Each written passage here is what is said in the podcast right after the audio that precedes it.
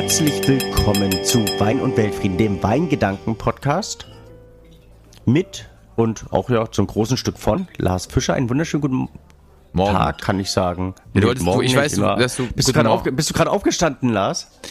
Nee, nee, naja, doch. Also ehrlich gesagt, ja. Ich bin gerade aufgestanden und wir haben doch gerade darüber geredet, dass wir eigentlich nicht Guten Morgen sagen wollen, sondern lieber Guten Tag, damit die Menschen nicht mitkriegen, wie, wie wir wann, wo, was so machen. Aber jetzt wissen alle, unser Podcast ist, wird morgens produziert. Ist, ist, äh, ist mir so rausgerutscht. Ähm, ich glaube, ich stehe aber dazu. Aber wir haben heute trotzdem ein totales Novum. Also ich glaube, sowas wie heute hatten wir noch nie, oder? Also dass wir, dass wir im Prinzip fast live sind. Also es ist jetzt morgens Mhm. Ähm, abends schalten wir den Podcast frei, aber so close waren wir, war, waren wir, glaube ich, noch nie, oder? Nee, waren wir noch nicht, aber ich finde das super. Also, also ich, ich bin ja, bin ja live super. immer noch besser. Also richtig live, live, live. live. F findest du? Also, ja. Ich, ich, ich, ich hatte so das Gefühl, bei den ein, zwei Sachen, wo ich live dabei war im Fernsehen, dass die, die Leute dort immer so ein bisschen Schiss davor hatten, oder? Na, da ist es halt, naja, jeder hat da immer so die Mühe, weil da, was da raus ist, ist raus. Ne? Da gibt's, ähm, wir haben ja natürlich immer noch mal die Möglichkeit, jetzt bei diesem aufgezeichneten Podcast ähm, Dinge zu modifizieren, zu schönen ähm, oder eben mal einfach äh, irgendwie zu glätten und irgendwie hübscher zu machen oder eben den einen oder anderen Versprecher rauszunehmen. Das hast du natürlich bei Live nicht. Ne? Was da gesagt ist, ist gesagt, da ist manchmal der falsche Zungenschlag so eine Sache und in den Zeiten, wo ja alle, ähm, wo keiner mehr was falsch machen will, ähm, ist natürlich gerade im Fernsehen oder auch im Radio, sind natürlich immer alle sehr besorgt, wenn dann live der ein oder andere vielleicht zu Kesselspruch kommt, ähm, der sich dann eben nicht mehr bereinigen lässt, weil gesagt ist gesagt. Und ähm, ja, deshalb ist die Aufregung beim ganz live groß, aber ich finde es immer toll, weil ähm, da ist, ist noch, noch mal eine andere Anspannung, da ist man ein bisschen mehr auf dem Punkt oder sollte man sein und dann ist es danach auch so vorbei. Das finde ich toll. Man muss nicht ähm, dann hm. irgendwie alles nochmal nachwurschteln und ähm, ja, das, das, ja. Kann man da tendenziell sagen, dass ähm, zum Beispiel Moderatoren in, in einer Fernsehsendung die schlechteren Moderatoren im Gegensatz zu Schauspielern am Theater sind, die es ja jeden Tag live haben? Weißt du, was ich meine? Also nee, eigentlich haben die ja jeden Tag das Problem.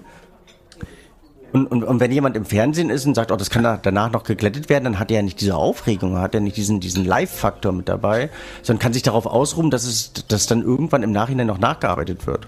Also da ist natürlich im Fernsehen die Leute, die tatsächlich alles live machen, also die, keine Ahnung, so Nachrichten oder Morgensendungen oder mhm. Nachmittagssendungen, die, das ist schon ein hartes Brot, gerade wenn du jetzt so bei längeren Sendungen, die über ein, zwei Stunden gehen, das alles live machst, das ist ist cool. Also Thomas Gottschalk zum Beispiel äh, war jemand bei Wetten das, der hat das äh, im Prinzip so im Freiflug gemacht. Also es ist nicht so, also es ist ja theoretisch ist das so, da sitzt ein Regisseur irgendwo und, und quatscht alle, alle, alle haben so einen Knopf im Ohr und der sagt, na mach dies und das und jenes und jetzt die Kamera und so.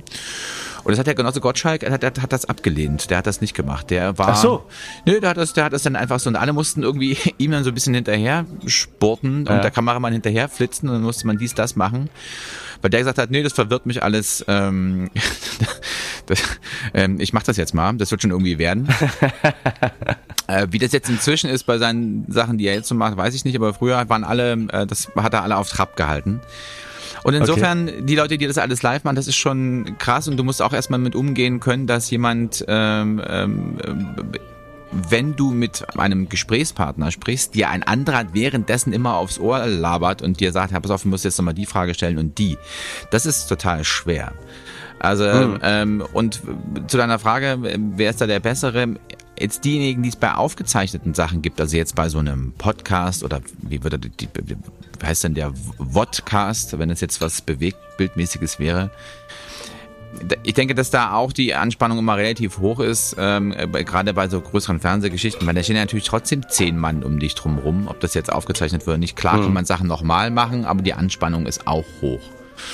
Aber ja, ich glaube, dass die, die Schauspieler, die das live machen oder die Moderatoren, die tatsächlich live arbeiten, schon ein bisschen mehr Wumms haben. Aber ja, das ist jeder wie er und, kann. Und, und, und, grundsätzlich, wer ist da der Chef bei so einer Geschichte? Also ist es der, der Regisseur auf dem, auf dem Ohr oder ist es der Moderator, der ganz klar die, also jetzt von, von Gottschalk mal abgesehen, der die Linie vorgibt und sagt, ich möchte ja meinen Stil repräsentieren? Nee, das ist eher so ein Zusammenspiel. Also du hast bei, bei einer Fernseh-Live, ne, nehmen wir jetzt das MoMA, ja, ähm, mhm. da hast du eben eine Moderatorin oder Moderator, der da zu sehen ist, aber der, das ist ein Riesenteam. Ja. Du hast ganz viele Redakteure, die da ihm irgendwie vorher zurechtschreiben, was er sagen soll und was er fragen soll.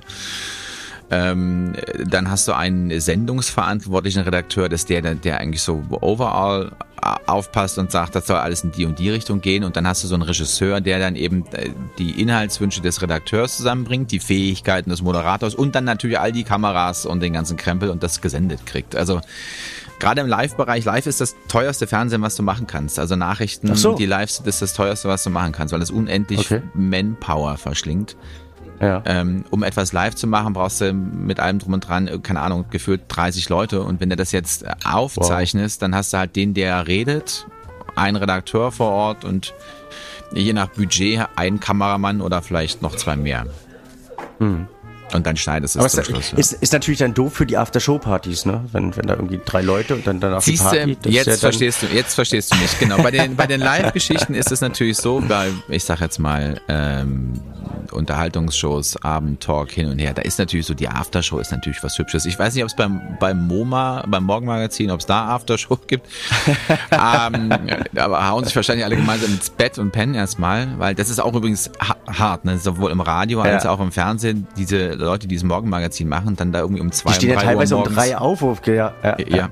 Das, das willst du nicht. Also ich würde das nicht wollen. Und lustigerweise ist das ja am, im Radiogeschäft auch so, dass diese Morgenschiene ähm, die ist die Primetime für die. Also, Was, echt? Ich dachte, das wäre die, die, unbeliebteste Geschichte. Nein, das ist, nee, also ist es wahrscheinlich so arbeitszeitentechnisch das unbeliebteste, aber äh, hm. morgens hören die meisten Menschen Radio. Und das ist quasi das, wenn du zum Radio gehst äh, und erfolgreich sein willst, dann musst du in diese Morgenschiene. Echt? Okay. Und das Leben musst du erstmal führen wollen, ne? Da jeden Morgen ja. um drei Uhr raus und dann und dann auf Knopfdruck ab 5 Uhr oder wann auch immer die dann live gehen. Gute Laune haben ist ja auch so eine Sache. Aber ja. Wir sind ja hier eigentlich bei einem Podcast, bei dem es um Weingedanken geht. Oder machen wir jetzt doch noch eine Medienbesprechung? Nee, das wäre, ich wollte, wollte was aus deinem Leben zum Besten geben. Also da dach, dachte ich, dass wir vielleicht, vielleicht erstmal so versuchen, diesen Soft-Einstieg zu finden. Also erstmal freundlich, bevor wir zu den harten Sachen kommen. Weil gerade so bei diesen Aftershow-Partys muss ja auch jemand losgehen, muss den Wein dann irgendwo kaufen. ja, das ist ja alles ganz schwierig, ne? Weil ähm, gerade im öffentlich-rechtlichen, wo man alles ordentlich machen muss ähm, und sowas, da ist also die Bewirtung mit Alkoholika auch so eine Sache, ja. Da war, Aber ist das so, dass man heutzutage alles ordentlich machen muss? Also alles so. Äh, Total. Also früher, also ich ah. kenne das noch so ein bisschen. Ich sag jetzt mal diese Zeiten der, könnte man das denn formulieren, der Hemdsärmlichkeit, wo wir sagte, komm wir haben da hier so eine Kasse, da, die haben wir, die pflegen wir ah, und jetzt, wenn man mal was braucht, dann kaufen wir da was. Und ähm, äh, diese Art von Kasse, sowas gibt's nicht mehr. Also dass da irgendwie mhm. einer oder so, so, ein, so, ein, so ein geschmeidiger Produktionsleiter vor Ort, der so ein paar, paar Bargeldscheine verteilt äh, und das dann irgendwo irgendwie abrechnet, das gibt's alles nicht mehr. Heute muss alles ordentlich sein und Quittung und Beleg. Und ähm, ähm, ist auch ganz übel, dass wenn dann die Leute irgendwie für so eine Party einkaufen gehen oder für eine Aftershow-Party oder eine Bewirtung und dann müssen irgendwie, keine Ahnung, drei Flaschen, äh, drei, drei Kästen Wasser gekauft werden. Dann im Abrechnungsmodus äh, der, der es kauft, das Problem hat, dass er den Pfand nicht abrechnen kann. Das heißt, er bezahlt erstmal privat den Pfand vor und muss dann aufpassen, dass die, dass die lüsternen Partygäste seine Wasserflaschen nicht kauen, weil, äh, klauen, weil, weil das sein Geld ist. Ja, also alles also, ist verrückt geworden und die guten alten Zeiten, das kommen hier haben wir noch mal und ähm, da die Flasche Cognac und sowas. Und überleg doch mal, das hatten wir auch schon mal, glaube ich, miteinander besprochen, dass die, ähm, die, die Zeiten, wo in Talkshows geraucht wurde und eben mhm. da, da Cognac auf dem Tisch stand oder das Glas Wein, die sind ja auch vorbei. Also mhm. alle wollen alles ordentlich machen und Compliance und das führt irgendwie zu einer, finde ich, einer enormen Langeweile, weil Menschen, die immer artig sind, finden, also finde ich ja auch doof, ja. Und ähm, mhm. wenn Bist dann, ja auch nicht. Äh, nö, will ich auch gar nicht. Und alle sehen sich allerdings nach Menschen, die die die klare Kante zeigen und ähm, so ein bisschen, ich will nicht sagen auf den Putz hauen, aber die einfach ehrlich sind. Ja, aber mhm. das trainieren wir ihnen ja ab, weil wir immer alles richtig machen wollen, ja, weil hinter allem steht irgendeine Compliance-Tante, die sagt, na, aber, aber, und das muss hier richtig, und die Buchhalterin ist inzwischen die, die stärkere Chefredakteurin, weil die sagt, ja, aber es muss alles ordentlich abgerechnet werden, das müssen das so und müssen das so. Ja, es ist gut wenn und richtig, dass alles ordentlich gemacht wird, aber manchmal ist das Leben nicht in, in, in Buchhaltungsheftchen äh, ähm, reinzukleistern, sondern dann ist es, wie es ist und dann muss man eben auch mal handeln können. Und das trainieren wir uns alle so ein bisschen ab, oder zumindest in den, ähm, in den Medien. Also die großen Sausen sind leider, ähm, wer immer noch glaubt, äh, dass es das gibt, die sind im Großen und Ganzen vorbei, es sei denn, irgendwer organisiert das danach privat. Okay. Vielleicht, aber so, dass ein Sender dann eine Sause schmeißt, Aha. leider nein. Nee. Oh, du, du, nimmst mir Illusionen, jetzt will ich kein Fernsehstar mehr werden, weil das fehl, würde mir fehlen. Ja, äh, nee, ich glaube doch, das, du bist ja eher so ein Radiogesicht, deshalb lass das mal. Damit man mich nicht sieht, oder?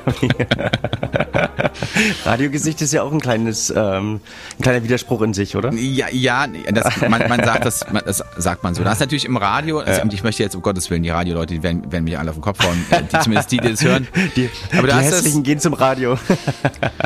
Ja, nee, das, also, das kann man ja, also das will man ja so gar nicht sagen. Nein, aber du hast beim Radio natürlich ganz oft Leute, ähm, die super Moderatoren sind und eben da am, am Mikrofon Bombe funktionieren. Und dann manchmal auf dem Schirm nicht so. Und natürlich, oder oft zieht's natürlich die Radioleute schon ins Fernsehen, weil natürlich da andere Preise gezahlt werden. Okay. Ähm, und deshalb sagt man manchmal eben so Radiogesicht. Ähm, ja, dass, dass, man sich auch mal eine ordentliche Flasche Wein kaufen kann. Ja. ja um, um, den Bogen zu kriegen. Um, um, den Bogen zu kriegen und dazu muss man sagen, dass, ähm, und dann ist jetzt, äh, haben wir es damit, glaube ich, ähm, ist, manchmal ist es ja ganz gut, wenn du von so einer ganz durchzechten Nacht früh zu deinem Frühstücksradiojob musst, dass dich, dass dich dann keiner sieht. Also wenn du quasi ja, du hast ja die Maskenbildnerin, Bildnerin, die dich ja auch wieder beim Radio so ein bisschen hin, hinbasteln kann bei, bei, beim, beim Radio brauchst du es nicht und beim und bei ja beim Fernsehen da sind da sind wirklich Künstlerinnen teilweise. Also gerade mhm. wenn du so Showstars hast, die irgendwie von einer Sause nach der anderen kommen und dann eben auch in deine Sendung, dann dauert es auch schon mal länger, auch bei den Männern. Wie lange dauert das, bis die gebastelt werden? Du, das kann, kann locker drei Stunden dauern, ne? Also Was? Dann, ja, ja. Die sitzen äh, dann drei Stunden in der Kiste und Ach. Total. Ne, dann brauchst du noch die Frisur und das muss noch gemacht werden und dann das Haarteil. Äh, also bis hin dazu, dass so bei, bei, einer, bei einer großen Fernsehshow da, da irgendwie die, die, die Promis kommen und ja. denen erstmal die Haare geschnitten werden. Also gerade bei den Männern, weil das irgendwie alles, alles so nicht geht. Und der eine oder andere nutzt das natürlich auch aus. Ähm, also das kann schon mal, kann schon mal dauern und bei den Damen sind drei Stunden völlig völlig normal. Das ist nicht aber das sind ja für normal, euch von der Planung nicht kalkulierbar, dass, dass ihr sagt, äh, es kommen alle drei Stunden. Wenn du nur zehn Minuten brauchst, dann hast du ja zweieinhalb Stunden dann irgendwo. Oder absolut, abs absolut. Es ist ähm, also Planung von Maskenzeiten. Das ist äh, bei diesen größeren äh, äh, Events ist das das A und O. Ne, dann, die kommen ja dann auch relativ früh. Wenn du jetzt, keine Ahnung, du hast jetzt so eine Abendshow, die um 10 irgendwie live geht oder irgendwie sowas, dann sind natürlich ähm, mittags die ersten Proben und so weiter, die Stars, dann werden die, mhm. die, die Prominenten oder die Talkgäste dann gecovert, also irgendwer sitzt dann da und muss sich dann da hinsetzen, um halt das schon mal alles ordentlich auszuleuchten und dann so am, am, am frühen Nachmittag kommen dann die ersten und dann eben diese Maskenzeiten, dann müssen die da rein. Und dann werden auch mhm. teilweise, sind dann auch vier, fünf ähm, äh, Maskenbildnerinnen, ähm, die dann eben auf ihre äh, Kandidaten warten und dann eben parallel an den Rumpf frickeln. Oh. Also herzlich willkommen zum Kosmetik-Podcast. Ähm, Tusche und Weltfrieden. Ja, und, auch äh, Tusch, Tusche und Weichzeichner. Ähm, auch, auch das wird hier besprochen. Ja. Wir kümmern uns um alle Belange des öffentlichen Lebens. lustigerweise, lustigerweise gab es ähm, mal eine, ähm, ein Politmagazin oder ein Polit-Talk, ähm, bei dem ich mitgearbeitet habe. Und da gab es einen Aufnahmeleiter, also der sich um alle diese Belange kümmert. Und der hatte eine große Leidenschaft für in dem Fall für Proschwitz. Also war ja beim Mitteldeutschen Rundfunk und natürlich sozusagen diese, ähm, war diese Nähe da. Und der war dann auch mal völlig genervt in dieser Abrechnerei und hat dann immer auf eigene Kosten ähm, dann irgendwie zwei Kisten Wein besorgt. Mhm. Saß dann aber eben ähm, auch mit dabei dann immer und hat da auch gut zugelangt. Das war. Das waren ja eigene Kosten. Das war ja sein Wein im Prinzip und ähm, das mhm. haben wir dann irgendwie später mal festgestellt und ähm, haben dann irgendwie alle zusammengelegt und dem eine ordentliche Palette hingestellt. Ähm, Aber das war lustig. Also Wein getrunken wird, das ist auch mhm. und auch gut so. So, wir wollten heute aber sprechen über das Schein und Sein sozusagen, um das, äh, wie, wie, sieht so ein, was da vorne auf diesem, auf der Weinflasche draufklebt, Äh, was sagt das über den Inhalt aus? Sprich. Ist, ist ein schöner Sprung vom, äh, vom Kosmetik-Podcast zum Schein und Sein. Also daher, du, du schaffst es in der Tat, die Übergänge wunderbar zu formulieren. Oh, das ist, das freut ähm, mich, dass du das scheinst, sagst. Scheinst das, scheinst das professionell zu machen. Also da. Ähm, ich glaube, du hast, du hast mehr oder weniger schon einen riesen, ähm, einen riesen Irrtum damit aufgedeckt, wenn du, wenn du sagst, was auf der Flasche vorne drauf steht, weil auf der Flasche vorne drauf muss eigentlich gar nicht stehen. Also es gibt äh, bei, bei Weinetiketten, die ich glaube, das ist ähm, für viele so, eine, so, ein, so ein großes Mysterium, also die, die Weinetiketten als solches. Wenn man sie teilweise gar nicht lesen kann, in Deutschland mag das noch, noch gehen oder mag das noch äh, für uns greifbar sein, aber gerade wenn, du bist ja viel unterwegs, ich glaube, wenn du in Slowenien, Bulgarien unterwegs bist und du hast eine Flasche irgendwo im Regal, ähm, fällt es dir auch nicht leichter, irgendwie herauszulösen, was, ähm, was der Wein dir eigentlich sagen möchte oder was der, der Winzer dir sagen möchte mit dem, was er da auf, aufs Papier gedruckt hat, oder? Oder, oder du, du kaufst, glaube ich, kaum Wein, du lässt dir mehr empfehlen. Nee, ich, ich, ich versuche immer meine Dreharbeiten auf Weingüter zu legen und deshalb äh, kriege ich die immer in die Hand gedrückt. Nee, ähm, also was, was natürlich, was ich, wo ich total dankbar bin in Deutschland, dass, dass in Deutschland dann doch meistens draufsteht, welcher Wein drinne ist. Das ist ja so unsere Herangehensweise. Und dann hast du natürlich diese, mhm. all diese Länder, äh, Frankreich und auch, ja, auch in ähm, ähm, auch, auch in Südeuropa, in, in, auf dem Balkan, wo ich jetzt gerade so viel war, ja, keine Ahnung, ja. Dann ist natürlich, dann stehst du, auch wenn du so ein bisschen Ahnung von Wein hast, ja trotzdem da wie so ein, wie so ein Vogelstrauß vom, vom Sandkasten und weißt nicht, was du machen sollst. Ähm, weil ja, dann geht's jedem und man guckt auf ein möglichst nettes Etikett, um wenigstens äh, festzustellen, naja, haben, haben die sich über ihren äh, Auftritt Gedanken gemacht? Sieht das irgendwie nett aus? Sind die modern? Ähm, und wenn so, ein, wenn so ein Label hübsch ist, dann hofft man ja auch immer, ähm, dass der Wein da drin irgendwie auch was taugt. Echt, bist du ein Bilderkäufer? Also guckst, äh, Na, kaufst du nach, nach Farbe? Also ich finde das wahnsinnig wichtig. Also ich kaufe nicht zwangsläufig ja. nach Farbe, aber ich finde das wahnsinnig wichtig, dass das ähm, zusammenspielt. Okay. Ähm, und lustigerweise ist es ja auch so, dass man, äh, hat man auch herausgefunden, dass man schönen Menschen eher glaubt. Also Dingen, hm. die gut aussehen, unterstellt man grundsätzlich auch was Positives.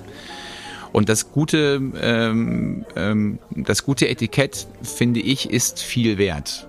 Ähm, Wir trinken heute grünfarbene Etiketten. Bitte was? Wir trinken heute nur grünfarbene Etiketten. Ja, heute ist mein grüner Tag, also bitte nur grün.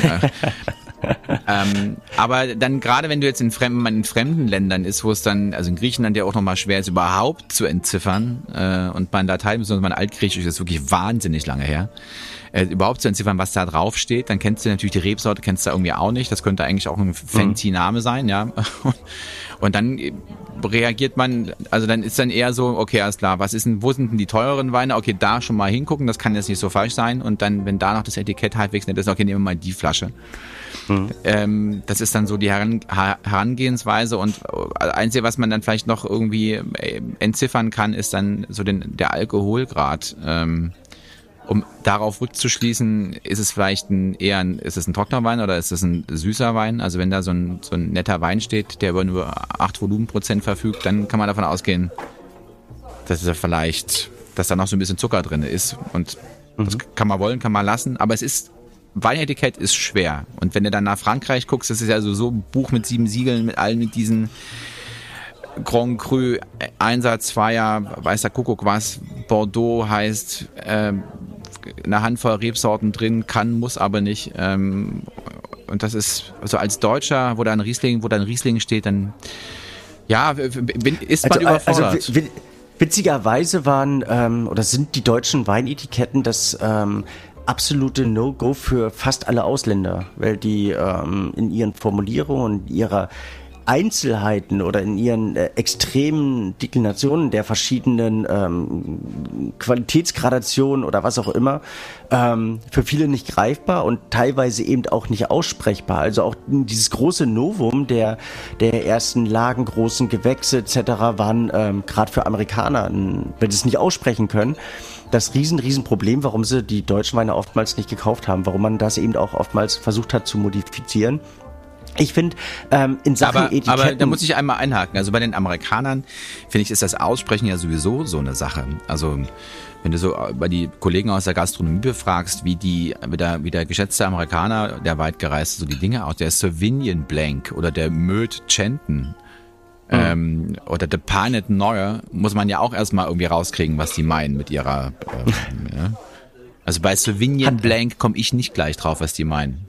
Also, erst also ich kann nachdenken. mir keinen kein, kein Amerikaner vorstellen, der, ähm, der Sauvignon Blanc nicht aussprechen kann. Also habe ich noch nie erlebt, aber du, du wirst deine Erfahrung gemacht haben. Absolut. Und ähm, da stehst du als Kellner dann eben auch doof da und fragst, wie bitte? Also äh, da sind wir sind wir Deutschen mit Chaplis und so weiter ja aber auch nicht weit her. Also oder Sanker oder Ah, okay, Sanker und Chaplis habe ich. Ähm, okay. Chianti finde ich auch sehr gut. Also da. Ja, das, ja, ja. Ja, okay. Also ich, ich glaube, da, da, da, da nimmt sich keiner was. Aber nichtsdestotrotz... Es ist wie diese Dame, die nach, die nach Bordeaux, nach Porto wollte und äh, dann der Flug nach Bordeaux gebucht wurde. Ne? Bordeaux, Bordeaux, wo wollen Sie hin? Nach Bordeaux, nach Bordeaux. Gut, buche ich Ihnen. ja, ähm, ja, ich wollte was Sinnvolles sagen. Warte, ich bin gleich den, wieder da. Den, den Faden. Äh, sag mal was Sinnvolles. Wieder. Also jetzt komm. Also ähm, was, was, was muss denn auf so einem auf so einem Weinetikett draufstehen, um, um, also um so eine gewisse, ich, ich sag mal, äh, Formanforderung zu erfüllen? Grundsätzlich ist Weinetikett in der Tat ein ganz großes Mysterium. Ähm, und ich glaube, es kommt gleich danach, ich rieche Aromen raus. Also wenn ich vorm Wein sitze und keine Ahnung habe und da irgendwelche Aromen raus riechen muss, ist es das gleiche Problem, als wenn ich vorm Regal stehe und dann irgendwie herauslesen muss, was dort ähm, der Winzer mir oder der Abfüller mir letztlich mit dem ähm, Etikett sagen möchte. Ähm, zwei, glaube ich, große Trugschlüsse gibt es dabei oder zwei große Irrtümer. Zum einen, was du vorhin formuliert hast, dass ähm, das vorne klebende Etikett das eigentlich Wichtige ist. Ähm, eigentlich ist das wichtigste Etikett das, was hinten drauf äh, steht, weil ja 90 Prozent aller Weinflaschen mittlerweile zwei Etiketten haben. Ein Schmucketikett, das ist das vordere, da kann der ähm, Winzer letztlich präsentieren, was er möchte. Da könnte er eben auch ähm, seine Nachbarin draufkleben, wenn er das möchte. Ähm, und hinten stehen die ganzen ähm, Legal Information drauf, also die, ähm, die Information der, der Weine, äh, oder der Wein braucht, damit er in den Verkehr gebracht werden darf, also dass er verkauft werden darf. Und da kommen wir zum zweiten ganz, ganz, ganz großen Problem, dass ähm, eigentlich alle, alle, alle, alle Informationen auf diesem Etikett fast gar nichts über die Qualität des Weines aussagen. Also schon über eine Grundqualität im gesetzlichen Sinne, in der gesetzlichen Normung, aber nicht, ähm, wie wir es empfinden. Also das, was draufstehen muss, sprich, sind solche Sachen wie Flascheninhalt, also 0,75 oder 1,5 kannst du nichts über die, die Qualität, ähm, vielleicht über, über das Endziel des Abends äh, definieren. Wenn du sagst, ich habe heute 0,75 getrunken, ähm, aber nicht, was du getrunken hast oder wie das schmecken könnte. Also das ist, äh, finde ich, gar nicht einfach. Alkoholangabe ist keine unwichtige Sache, ähm, zeugt aber so ein bisschen da, davon, warum genau diese Informationen auf dem Etikett draufstehen müssen, weil es da halt einfach in dem Sinne um Geld geht. Also darüber wird die, die Steuerklasse definiert, beziehungsweise die, ähm, die, die steuerlichen Abgaben. Ähm, für uns selber als Verbraucher ähm, ist es nicht unwichtig, weil, wie du es eben vorhin formuliert hast, können wir schon als ersten Indikator dafür nehmen, entweder wie kräftig oder wie leicht der Wein ist ähm, wie typisch oder untypisch er ist. Also wenn ich jetzt, keine Ahnung, einen Burgunder habe, der normalerweise äh, nicht zu alkohollastig sein sollte und ich habe da 15,5 Volumenprozent drauf, dann weiß ich, es ist kein typischer Burgunder. Im Gegenzug, wenn ich einen ähm, Riesling habe mit zarten, verspielten 7 Volumenprozent, dann weiß ich, der ist nicht knochentrocken.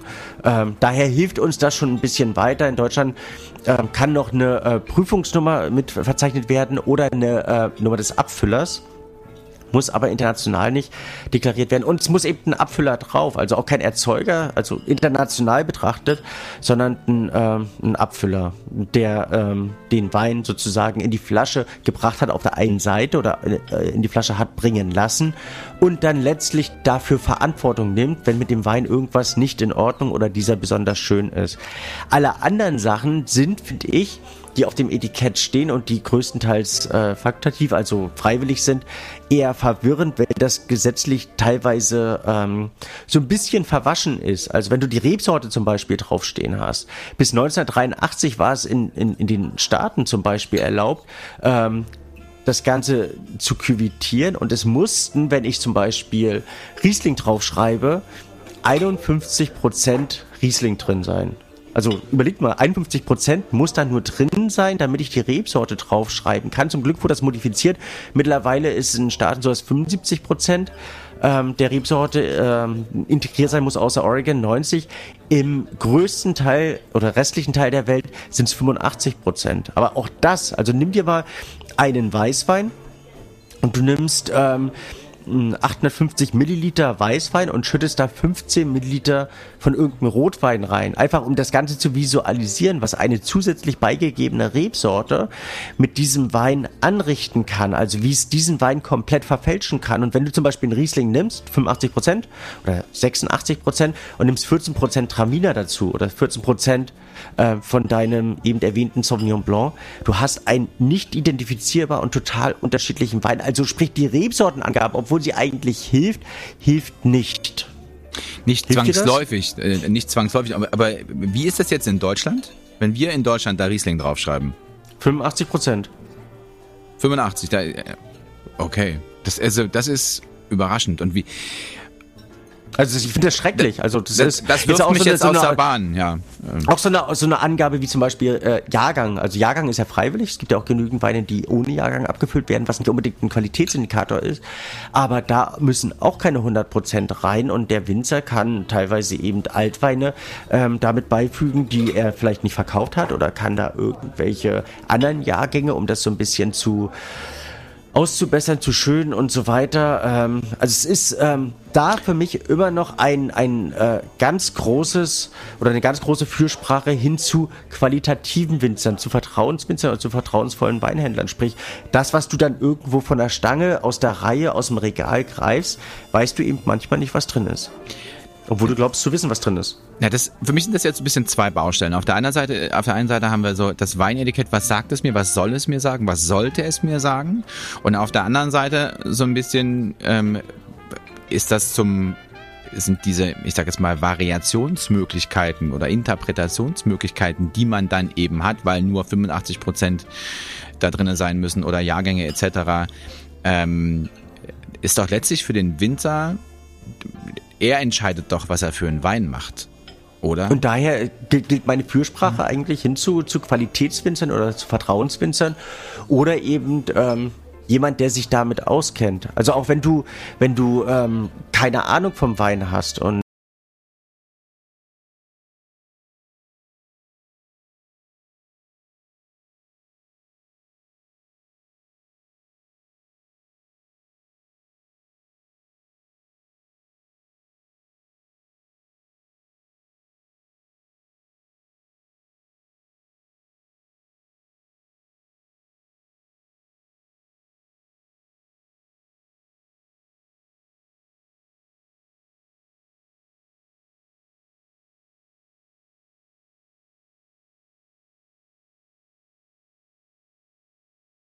hat und dann ähm, neue fetzige Etiketten macht, das ist dann, wo man wirklich sagen kann, okay, das neue Etikett war laut und frech. Also denk jetzt mal so hier Schneider, Hänsel und so weiter, die mit dann auch diesen großen Namen, wie, wie hieß das, Blackprint und groß draufgeschrieben und weiß der Kuckuck was, also so eine neue Designrichtung, dass das den Verkauf auch fördert?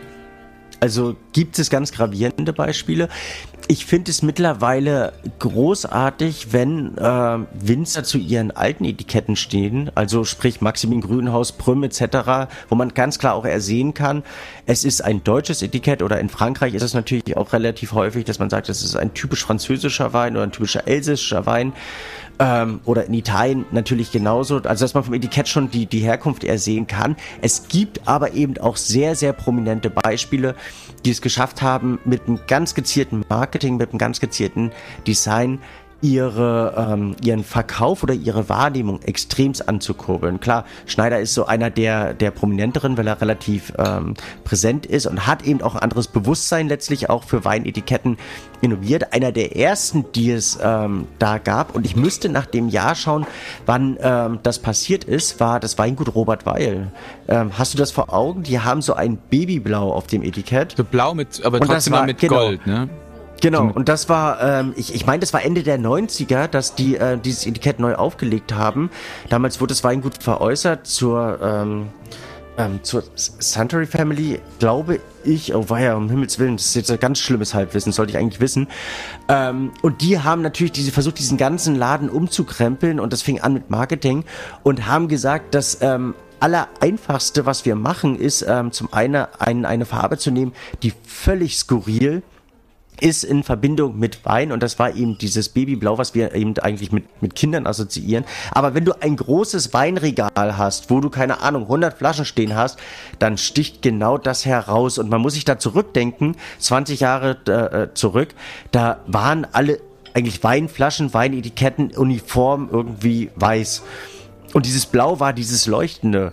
Und ähm, im Zusammenspiel mit einem ähm, unglaublichen Verkaufstalent, ähm, der damals ähm, sinnbildlich für dieses Weingut war, mit Wilhelm Weil als, ähm, als ähm, Galionsfigur dann letztlich innerhalb des Weingutes und eben diesem Etikett haben die es geschafft, also diese, diesen kompletten Laden umzudrehen und ähm, es als eines der erfolgreichsten Weingüter in Deutschland dastehen zu lassen. Aber, und da ja, war das Etikett maßgeblich dafür verantwortlich. Und um deinen Gedanken von vorn nochmal aufzugreifen, ähm, früher hat man gesagt, also wenn du ja sagtest, schönen Menschen glaubt man eher.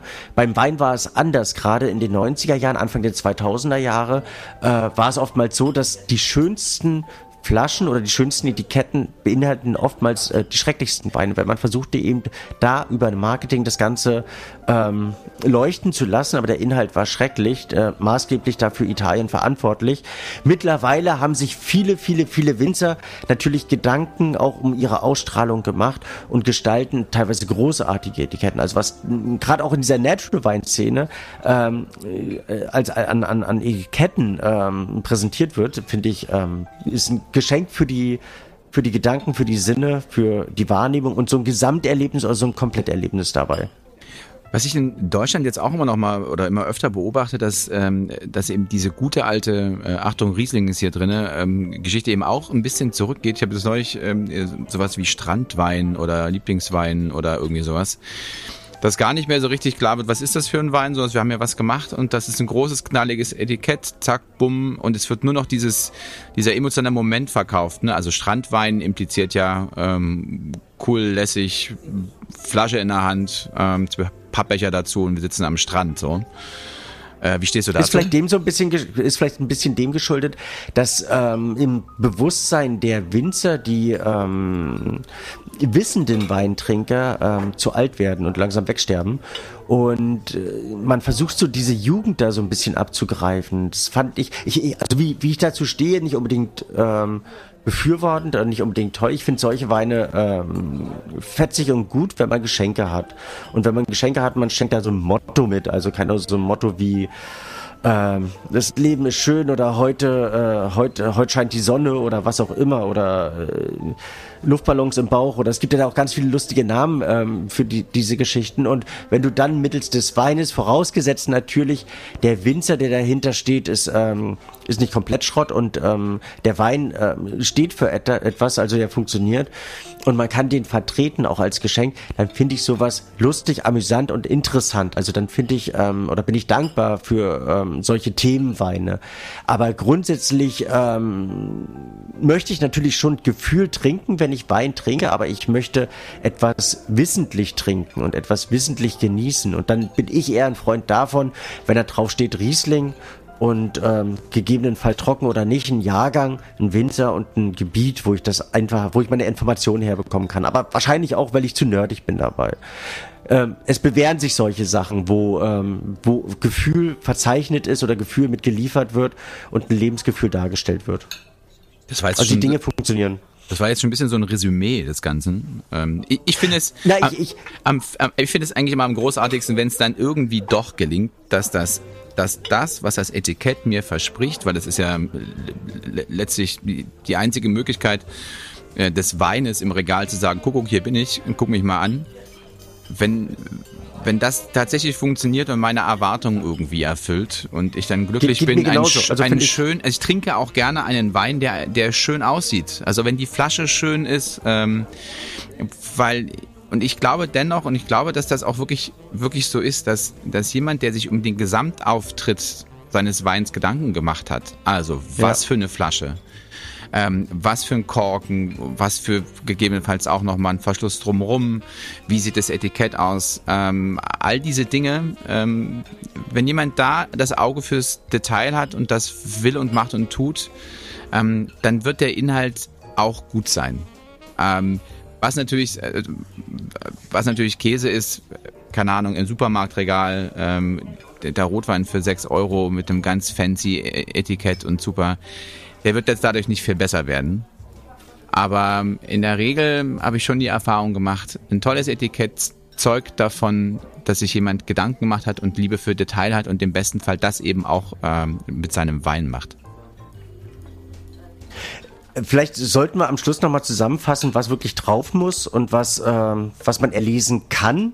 Oder hatten wir das jetzt schon gesagt? Ne, komm, jetzt nochmal, du bist der, der, der Oberexperte, also die Hard Facts sind. Wir müssen auf dem Weinetikett muss zwingend draufstehen in Deutschland.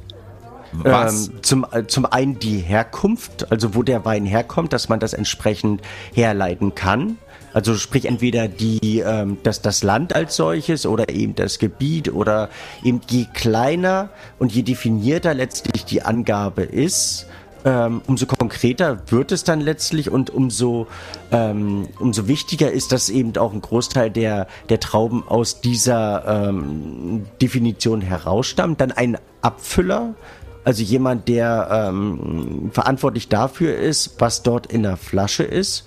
Ähm, gegebenenfalls eine Prüfnummer oder eine Abfüllnummer, dass man ähm, das in Verbindung mit dem Abfüller herleiten kann, eine Füllmenge, ein Alkoholgehalt und ähm, der Rest ist freiwillig. Also die Sonne auf dem Vorderetikett ist rein freiwillig, der Jahrgang, ähm, die Rebsorte.